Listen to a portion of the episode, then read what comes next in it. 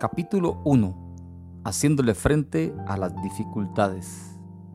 La historia de David está llena de momentos de guerra, traición, lucha y dolor, pero también de episodios de intimidad con Dios. En cierta parte de la historia de David, cuando era perseguido por el rey Saúl, tomó una decisión trascendencial para su vida y la seguridad de las personas que con él estaban. David no quiere enfrentarse al rey. Él sabe que Saúl es el ungido de Jehová. Ha tenido la oportunidad de quitarle la vida y terminar con aquella persecución, pero él reconoce que no puede lastimar al que Dios en su soberanía ha puesto por rey. Años antes, siendo David un joven, fue ungido como rey por el profeta Samuel. Los años pasaron y el joven se convirtió en todo un guerrero mató al gigante Goliat y su fama creció al punto que el rey Saúl sintió tanta envidia que empezó a verle como una amenaza para su reino. En su desespero, por no ser la víctima del rey obsesionado con su muerte, David y la gente que le seguía deciden pasar a vivir entre la tierra de los filisteos, los enemigos de su pueblo. Estando en la tierra, logró tener buena relación con el rey Aquís, quien le concede estar con ellos en paz. David por un tiempo disfruta de la tranquilidad, pero lejos de su pueblo, separado de su familia, de su padre y de su nación. El tiempo pasó y los filisteos juntaron sus fuerzas y decidieron atacar a Israel. El rey Aquís convocó a David para que se uniese a la causa y lucharan con ellos contra su propia gente y nación. David accede con los hombres de guerra que tiene. 600 hombres era el ejército que comandaba David en ese entonces. Cuando los príncipes de los filisteos se reúnen antes de emprender el viaje de la tierra de Israel, notan que David está entre ellos le dan las órdenes al rey Aquís que ese hombre no puede ir a la batalla porque es de los de Israel y puede ser posible que en la batalla se vuelva a los de su nación y se convierta en una desgracia al llevarlos. Aquís intercede, él dice conocer a David, no logra convencer a los príncipes de los filisteos y da la noticia a David de que no puede ir a la batalla, que regrese a su casa con los suyos a Siglat, lugar donde está su familia. David regresa con sus hombres de guerra a encontrarse con su familia, pero les espera una desalentadora sorpresa. Los de Amalek habían invadido el Negev y Siglat, y habían asolado a Siglat y le habían prendido fuego. También se habían llevado cautivo a las mujeres y todos los que estaban allí, desde el menor hasta el mayor, pero a nadie habían dado muerte, sino que los habían llevado cautivos por el camino. La impresión de lo que ven los hombres de David al llegar donde se suponía estaban sus familias los deja sin palabras. La angustia se apodera de ellos el dolor por la pérdida de sus seres queridos y todo lo que tenían no es para menos, al punto que la Biblia lo describe así en 1 Samuel capítulo 30 versículo 4. Entonces David y la gente con él estaba alzaron su voz y lloraron hasta que le faltaron las fuerzas para llorar. La escena no es nada agradable. El dolor y la impotencia se apoderan de los hombres valientes que están con el lado de David. Hay que reaccionar, pero por todo un día la gente llora amargamente la pérdida de sus seres queridos. Es aquí donde empieza nuestro viaje al corazón de David para ver cómo este líder hace frente a las dificultades que se presentan en cada momento. Existen circunstancias que han sido anunciadas de antemano. Cuando éstas llegan, el líder ya tiene un plan para contenerlas. Esta es parte de las cualidades de aquellos que tienen en su responsabilidad el mostrar el camino a otros. Lamentablemente, no todo es así, y en la mayoría de los casos las adversidades, las desgracias, los malos momentos y las noticias no deseadas llegan sin avisar sin que nadie las invita. Solo llegan. Es allí donde la voz del líder traza la senda por donde los demás tienen que caminar. Enfrentar las dificultades es una tarea que nunca termina para el líder. Todos los días tendremos que enfrentarnos a nuevos retos, nuevas amenazas y situaciones desconocidas. Cada amanecer traerá consigo un reto más que el líder debe enfrentar con la consigna de saber que eso es solo parte de la responsabilidad de liderar. La responsabilidad de aquella escena recae en su totalidad sobre el líder David. Era él quien había llevado a toda su gente para unirse a la guerra contra su propia nación. Las cosas no salieron bien y es ahora tiempo de afrontar la realidad. Vamos a ir por parte a este viaje del corazón del líder David para encontrar los detalles que hicieron que éste se convirtiera en el rey que tanto ama Israel. El deseo de esta obra es que todo líder sea identificado con lo que David vivió en ese episodio de su vida. El líder sufre. Claro, no todo es color de rosa, se sufre en el liderazgo. Es una realidad no lo podemos maquillar y dejarlo sin mencionar. Estamos hablando de liderar gente, personas almáticas, individuos con emociones, seres humanos con historias diferentes cada uno, y cada historia de esa persona en particular está relacionada con millones de acciones que han ido formando el carácter. Asimismo, la manera de pensar, de juzgar y actuar. Muchos de ellos cargan con traumas desde su niñez que si no son tratados adecuadamente afectarán el presente, no solo el del individuo, sino el entorno donde se desarrollan. El líder está rodeado de gente a la cual dice conocer, pero en realidad solo conoce en parte. David llega a Siglat y la escena le desgarra el alma. Llora al igual que sus hombres. Él es el líder, pero también es de carne y hueso. Le duele. Él ha perdido a su familia. Se encuentra en la misma condición que los demás hombres que están a su lado. David también lo ha perdido todo. Hay un doble sentimiento que experimenta el líder cuando una dificultad se presenta y afecta al grupo. Uno, el de lo personal, y otro en la responsabilidad del bien del equipo o grupo. Es lamentable, pero es una realidad. Cuando las cosas salen mal, se busca un culpable, y en este caso la culpa recae sobre el líder. Por lo general, cuando algo sale bien, el líder pasa desapercibido, pero si algo sale mal, todas las miradas se dirigen hacia aquel que lleva el título de líder. Soportar la crítica causa dolor, pero cuando esta viene de los que están contigo, de los más cercanos, duele aún más. Pasar por el valle de sombra y de muerte es un proceso muy delicado y máxime si se está liderando, cuando en tus hombros recae la responsabilidad de dirigir personas hacia un bien común. Es bien conocido que en muchas oportunidades las personas que están al lado del líder no interpretan que aquella persona es un ser humano y que le duele, y en muchos casos no logran entender que también está sufriendo, y aún así ponen más carga sobre sus lomos, logrando en muchos casos que el ánimo del líder se venga al piso y abandone el llamado por causa de la murmuración, crítica, señalamiento, cuestionamiento u otros más. David experimenta los dos lados del sufrimiento del cual hablé anteriormente. Por un lado, su familia ya no estaba, había sido cautiva por los enemigos y no sabe si los volvería a ver. Esa pena la comparte con los demás gente que le acompañan. En ese punto estaba al mismo nivel que ellos, pero tenía que soportar la otra carga que quizás aún pesaba más, la responsabilidad de liderar a todos aquellos hombres. La amenaza de apedrearlo era evidente, no era que le iban a tirar unas cuantas piedritas, lo querían matar. Su misma gente quería justiciarlo porque él era el responsable del dolor que todos estaban viviendo en ese momento.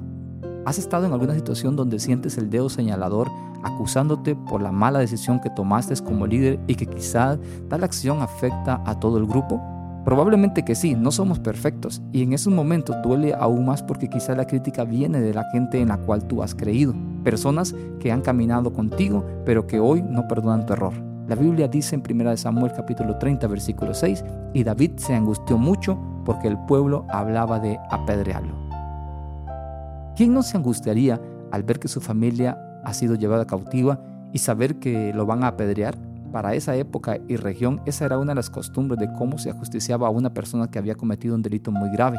No sabemos la condición o hasta qué punto llegó la amenaza, solo hablaremos de la angustia que David estaba experimentando. El líder se angustia, sé que lo has vivido. El solo hecho de pensar que estás al frente de personas me da la razón de pensar que en oportunidades te has angustiado por cosas que han dicho de ti, de tu liderazgo, de tus decisiones que has tenido que tomar y que quizás no funcionaron.